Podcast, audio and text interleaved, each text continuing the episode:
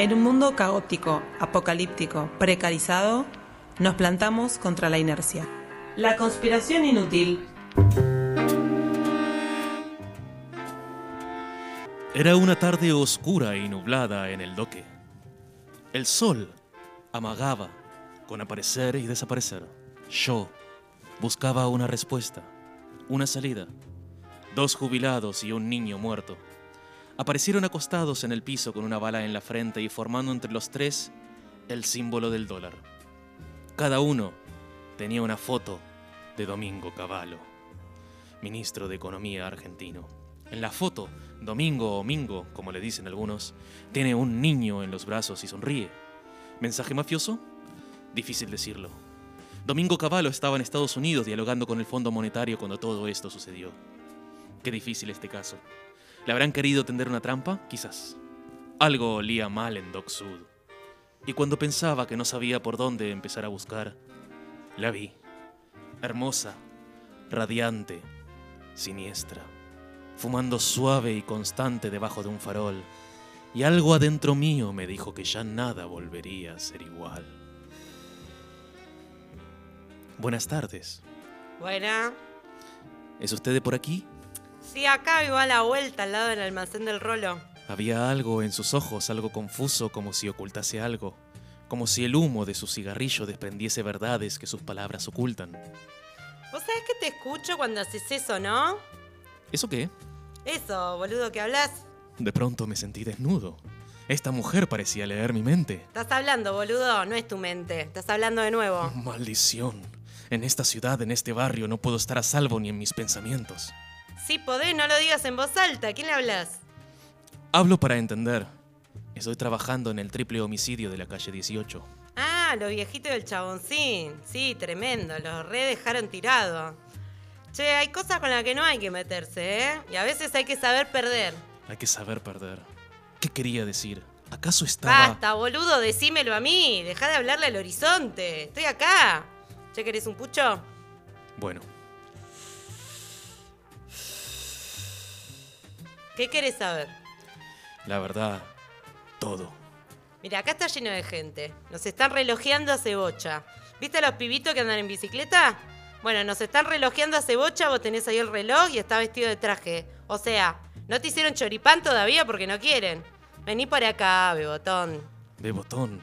¿Qué querrá decir? ¿Acaso estaba hablando en código? No, boludo, bebotón, un bebote grande. Me llevó a una casilla. Luego corrió a una biblioteca. Me hizo una seña. ¿Qué te pasa? ¿Te gustó? Me tiró el humo del cigarrillo en la cara. ¡Ah! Yo no entendía nada, pero ya estaba dentro. Por momentos me hacía acordar a Amanda, pero eso, esa es otra historia. Leonela me llamo yo.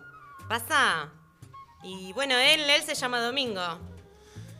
Un pasillo oscuro detrás de la biblioteca de una casa con olor a rancio, muerto y orín de ratas conducía a una suerte de altar. Y arriba del altar, de forma increíble, estaba él, Domingo Cavallo, sentado como si estuviese haciendo yoga sobre pilas y pilas de dólares. Mis ojos no daban crédito cuando de repente abrió los ojos, me miró fijo y... less inflation than in the countries that had first eh, offered their currencies as patron for the Singaporean. Empezó a hablar en un idioma extraño. Lo veía y no lo creía. Se empezó a sumar más gente. Lo idolatraban y le arrojaban dólares. Domingo era más pequeño de lo que imaginé y más redondo. Y a medida que hablaba en un idioma que no alcanzaba a entender, podía ver cómo la cabeza se le agrandaba y se le inflaba como un globo gigante y los ojos se le desorbitaban. Quizás, quizás me estaba volviendo loco, pero sentía que sus ojos se ponían verdes y sacaba la lengua. ¿Qué querría decir con The Room Interpretation? De pronto me sentí mareado. ¿Sería el cigarrillo que compartí con Leonela? Cuando pensé en que quizás lo mejor era huir y volver con refuerzos, sentí una mano. ¿Qué pasa, bebotón? ¿Te querés ir pero tenés duro el freno de mano? Todo se volvió confuso y de pronto yo estaba desnudo, Leonela estaba desnuda, Domingo Cavallo estaba desnudo. ¿Te gusta así, bebote? Narra, a ver, narra lo que está pasando. Pervertido. ¿Sabes qué pasa? Vos venís acá a querer resolver las cosas. ¿Qué vas a resolver? ¿Un caso? Es como limpiar un plato sucio de un basurero. No va a cambiar nada. Acá Mingo es nuestro papá. Hizo un túnel en el doque que conecta directo con Washington. Se lleva los dólares por allá. Y es muy generoso, nos regala dólares por lo que él llama peaje. Tiene una verga enorme y cordobesa. Los viejitos no quisieron que haga el túnel. No les parecía ético. Igual, fíjate lo que pasó. Ahora vos venís y ¿qué vas a resolver? Nos vamos a quedar sin dólares. ¿Te vas a llevar lo único que tenemos? ¿Lo que nos da nuestro minguito? ¿Para qué? ¿Qué va a cambiar? Por más marcha que hagan, por más que le den dos pesos más a los jubilados, por más que se vaya el presidente, ¿qué va a cambiar? A ver. Es necesario, Leonela, es necesario luchar por un mundo mejor, aunque sea en la derrota, para perseguir un ideal. No, no, Bebotón, no. ¿Sabes qué es necesario, Bebotón? Vení, lindo. Lo necesario es coger y comer. Todo lo demás, el dólar, el mundo ideal, la Argentina, el progreso, todo eso es una conspiración inútil, Bebote. Y dice así.